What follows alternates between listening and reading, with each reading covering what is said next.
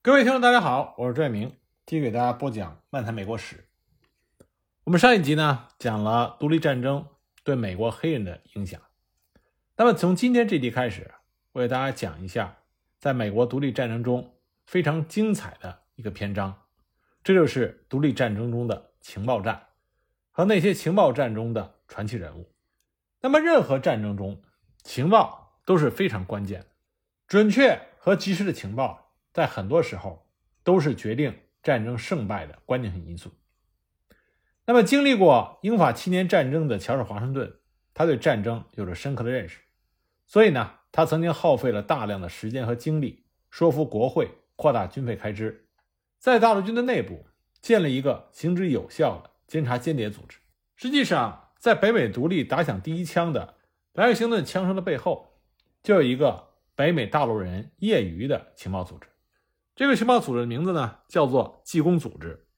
这个组织的成员大多数都是技术工人或者是工匠出身。他们早先呢，曾经是以反对印花税法闻名的波士顿自由之子组织的核心成员。1774年秋到1775年初，大约三十名技工自发组织了一个特殊的委员会，以监视当地的英军，并且搜集有关亲英保王党人活动的情报。一七五年四月，这些技工们就觉察到英军调动的异常。经过侦查，他们判断英军正在准备秘密的袭击莱克星顿和康科德。危机之中，安全委员会的主席约瑟夫·沃恩医生就指派了保罗·里维尔，迅速地赶往两地，向约翰·亚当斯和约翰·汉考克报警。里维尔就沉着地在奥德诺斯教堂挂起了示警灯笼，然后飞马赶到了莱克星顿。在告知了莱克星顿的民兵之后，里维尔又纵马赶到了康科德。不过这一次，他遭到了英军的拦截。机警的他成功的骗过了英军，折返到了莱克星顿。那么，北美大陆的民兵们就确切知道了英军推进的位置，因此呢，严阵以待的民兵就和英军展开了激战。北美独立的第一枪由此打响。那么，里维尔的午夜飞骑就被公认是独立战争中的头功。不过，里维尔本人的功勋并不止这一件。1774年12月，英军将领盖奇指挥部队准备增援威廉·玛丽堡，里维尔再次飞马赶到了新罕布什维尔的奥斯特河，向当地的民兵通知了英军的动向。那么，沙利文少校就指挥着400多民兵，趁虚抢先攻入了威廉·玛丽堡。缴获了数百桶的火药。此后呢，大陆军正是依靠着这些宝贵的弹药，在邦克山战役中重创了英军。那么，虽然李维尔和他所在的机工组织在战争的初期热情非凡，表现出色，但他们毕竟是业余的情报人员，由于缺乏必要的安全措施，英军比较容易的就渗透到这个组织当中。那么，迫于战场的严峻形势。大陆军急需一个正规的军事情报组织，所以大陆会议呢就责成华盛顿全权的负责军事情报活动。在独立战争刚开始的时候，大陆军对英军作战部署寥寥所知，基本上是来自于道听途说的小道消息，或者是对英军的观察所得到的。没有人尝试从英军的内部获取和英军意图、军队作战能力还有后勤配置相关的情报。华盛顿和他下属的情报来源主要是来自于保王党的报刊，当然，偶尔有平民经过华盛顿指挥部的时候，也会随机的提供一些并不是专业的观察和评论。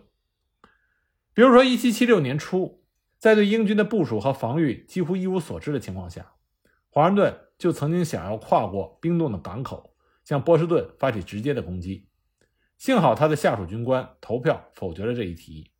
而在1776年春夏，大陆军和英军在纽约城周围的战斗，让华盛顿深深地感觉到大陆军缺乏准确的情报，这就使得战胜英国的希望非常的渺茫。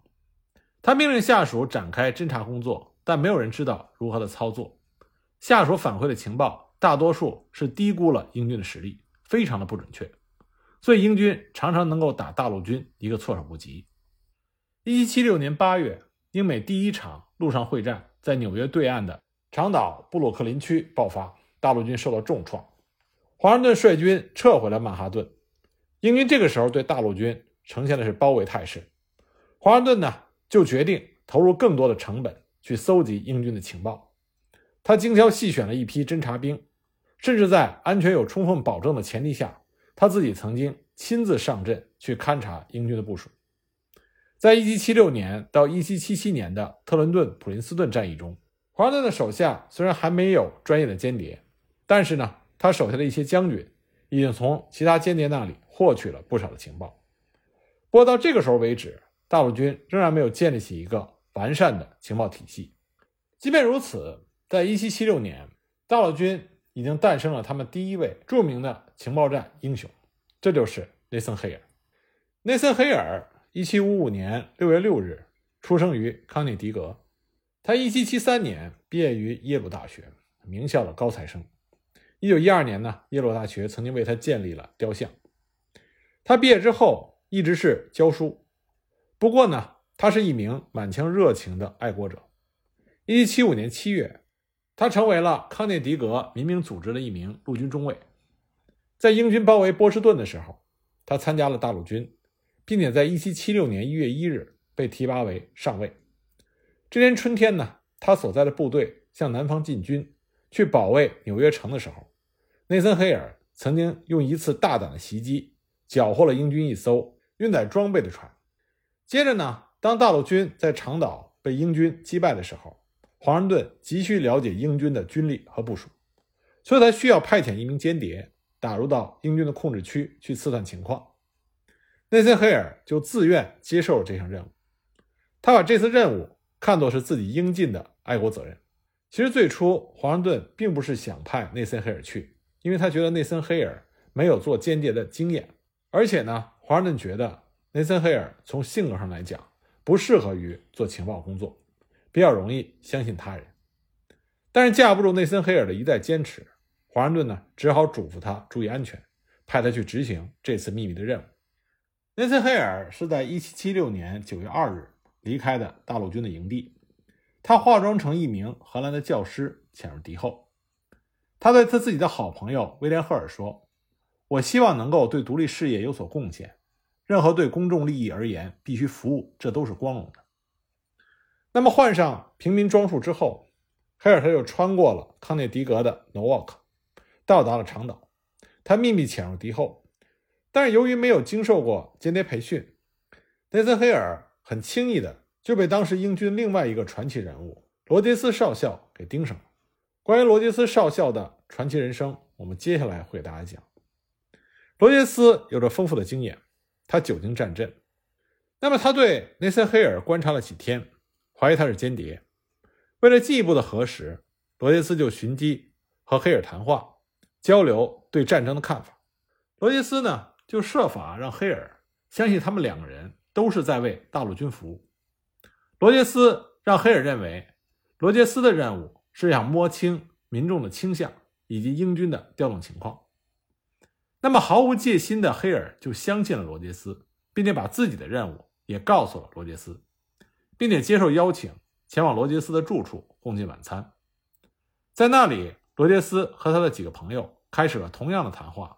就在晚餐气氛热烈的时候，一群英军士兵包围了他们，当即就逮捕了内森·黑尔。那么，英军在黑尔的身上就发现了记录英军情况的纸条，那么就把他押到了曼哈顿，带到了英军司令何塞将军的面前。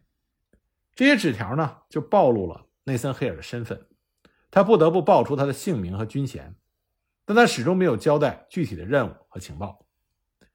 一七六年九月二十二日。在靠近达夫塔佛恩的一个炮兵营地里，内森·黑尔被处以绞刑。临行前，他说出了那句传颂至今的名言：“我唯一的遗憾是我只有一次生命献给我的祖国。”作为间谍，内森·黑尔失败了，但是他的爱国精神甚至感动了在场的英国人。在场的英国军官蒙特雷索上尉后来在和大陆军接洽的时候，就把内森·黑尔的遗言。告诉了他的好友赫尔上尉，那么这句名言才广为流传。为了纪念内森·黑尔的爱国精神，一座刻有他这句名言真人大小的雕像，今天就伫立在美国中央情报局的总部。那么，这位诱捕内森·黑尔的英军少校罗杰斯，他又是一个什么样的人物呢？他的人生经历要比内森·黑尔传奇的多。这位罗杰斯少校，他的全名是罗伯特·罗杰斯，他是北美人。1731年10月7日出生于马萨诸塞州东北部的小镇梅修恩，他的父母都是苏格兰定居者。在他八岁的时候，他们全家迁往到新罕布什尔州的托荒定居点，在那里呢，罗杰斯他就和北美的印第安人有了密切的来往。罗杰斯从小就不是一个安分的人，他总是喜欢冒险。1744年，欧洲的战争蔓延到了北美。1746年，年轻的罗杰斯就加入到新罕布什尔州的民兵中服役。他一加入战争，就成为了一个侦察兵。那么，在战争结束之后，1754年。不安分的罗杰斯，他卷入了一个造假团伙。他虽然被起诉，但是呢，他的案子从来没有受到过审判。一七五五年，英法战争也蔓延到了北美殖民地。一七五六年，罗杰斯他抵达了新哈布尔什尔州的普斯茅斯，利用英军上校温斯洛授予他的权利，他开始在那里为英国的王室召集士兵。由于印第安人沿着殖民的边界正在发起袭击。罗杰斯的招募活动就得到了当地移民者的大力支持，那么罗杰斯就培养和指挥了著名的罗杰斯游骑兵，他们在法印战争期间为英国作战。罗杰斯所率领的这支游骑兵虽然是民兵部队，但是他们可以在冬季突袭法国的城镇和军事据点。这些人乘坐着雪橇，穿着粗雪鞋，甚至是滑冰鞋，穿越冰冻的河流。他们可以说是在北美大地上出现的第一支特种兵。虽然呢，这支游骑兵从来没有受到过英国正规军的充分尊重，但他们是少数能够在恶劣的冬季条件和山区地形条件下，像印第安人那样在荒凉地区作战的非印第安人部队。那么，罗杰斯在领导和指挥游骑兵的时候，表现出来他非凡的军事才能。后来呢，他还把自己的经验。总结写成了早期的指南手册，这对于后世的游骑兵部队有着巨大的影响。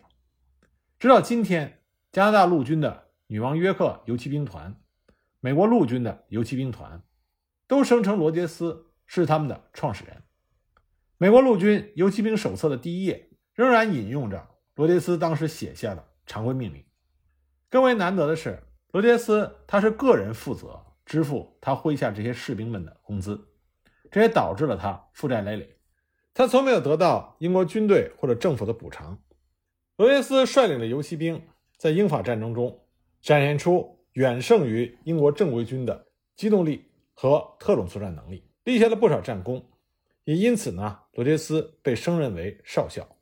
那么，当七年法印战争结束的时候，罗杰斯的游骑兵被解散了，他已半薪退休。不过，罗杰斯这种人，他就不应该生活在和平时期。他离不开战场。一七六一年底，他接受了一个雇佣兵连的指挥，前去与北卡的切诺基人作战。一七六三年，庞迪亚克战争在俄亥俄州爆发。听到这个消息，罗杰斯兴奋地赶到英军的指挥官阿莫斯特将军那里报道。而在这场和印第安的战争中，罗杰斯再一次展现了他杰出的军事天赋。不过呢，在庞迪亚克战争结束之后，罗杰斯的财政问题爆发了，因为他负债累累。1764年，他面临着偿还债权人的问题。他虽然在底特律附近短暂的进行了一次商业冒险，不过最终还是失败了，他彻底破产。他的债权人因为纽约的债务把他关进了监狱，但是他逃脱了。为了躲避债务，1765年他航行到了英国，想利用他的名气赚钱。他在英国。出版了关于北美和印第安人战争的书籍，他还专门写了名字为《庞提亚克》的舞台剧，这些让他获得了一定的成功，也引起了英国王室对他的注意。他和英国国王乔治三世见过面。那么，利用在英国所获得的名利，罗杰斯和他的妻子就回到了北美，成为了监督毛皮贸易的皇家总督。波，在罗杰斯离开北美的时候，托马斯·盖奇接替了阿莫斯特，成为了英军驻美的司令。盖奇是阿莫斯特的死对头，而罗杰斯又是阿莫斯特将军的忠实朋友，因此呢，他就被盖奇记恨上。盖奇呢，认为罗杰斯是一个北美的暴发户，同时呢，因为罗杰斯的能力和他的名气，盖奇认为罗杰斯对他的权力就构成了威胁。不过，罗杰斯的职位这是由国王任命的，盖奇不能够挑战，所以呢，他想找到一个更好的理由，让国王不会干预他解除罗杰斯。王室总督的这个职务，不过罗杰斯并没有察觉盖奇对他的这种企图，他正在为着报答乔治三世对他的赏识而奋力的工作着。他认为应该团结和建立更强大的政府，所以他利用和印第安人的亲密关系和印第安人谈判，也和法国人谈判。他制定了一个发展密歇根的计划，由州长和枢密院管理，然后向国王汇报。这个计划呢，得到了乔治三世的支持，但是获得通过的可能性很小。与此同时，盖奇利用一切机会诽谤罗杰斯，把他描绘成一个在战争中发了财的暴发户，并且嗜赌成性。同时呢，盖奇还抨击罗杰斯和印第安人的亲密交往，让他的忠诚值得怀疑。为了拿到罗杰斯的罪证，盖奇他雇佣了间谍，拦截罗杰斯的邮件。并且收买他的下属。非常不幸的是，罗杰斯他和他的私人秘书产生了矛盾。那么他的私人秘书就向盖奇提供了他所需要的证据。他的私人秘书在一份宣誓书中就宣誓说，罗杰斯曾经说过，如果英国当局不批准他的治理方法，他就会将密歇根提供给法国人。虽然这个私人秘书的说法只是一面之词，但是根据他的宣誓书。罗杰斯还是在1767年被捕，被控叛国罪，所在蒙特利尔受审。后来审判被推迟到了1768年。而在蒙特利尔担任英军总督的正是阿莫斯特。阿莫斯特是罗杰斯的好朋友，在他的影响下，罗杰斯被宣告无罪，判决书被送到了乔治三世的面前，乔治三世也批准了。但是因为和盖奇的矛盾，罗杰斯。没有办法回到密歇根，他就在1769年再次前往英国申请减免债务，但是并没有获得成功。不过很快，罗杰斯就听说北美有可能爆发革命，所以呢，他在1775年就返回了北美。那么，在北美独立战争爆发以后，罗杰斯会做出什么样的选择呢？我们下一集再继续给大家讲。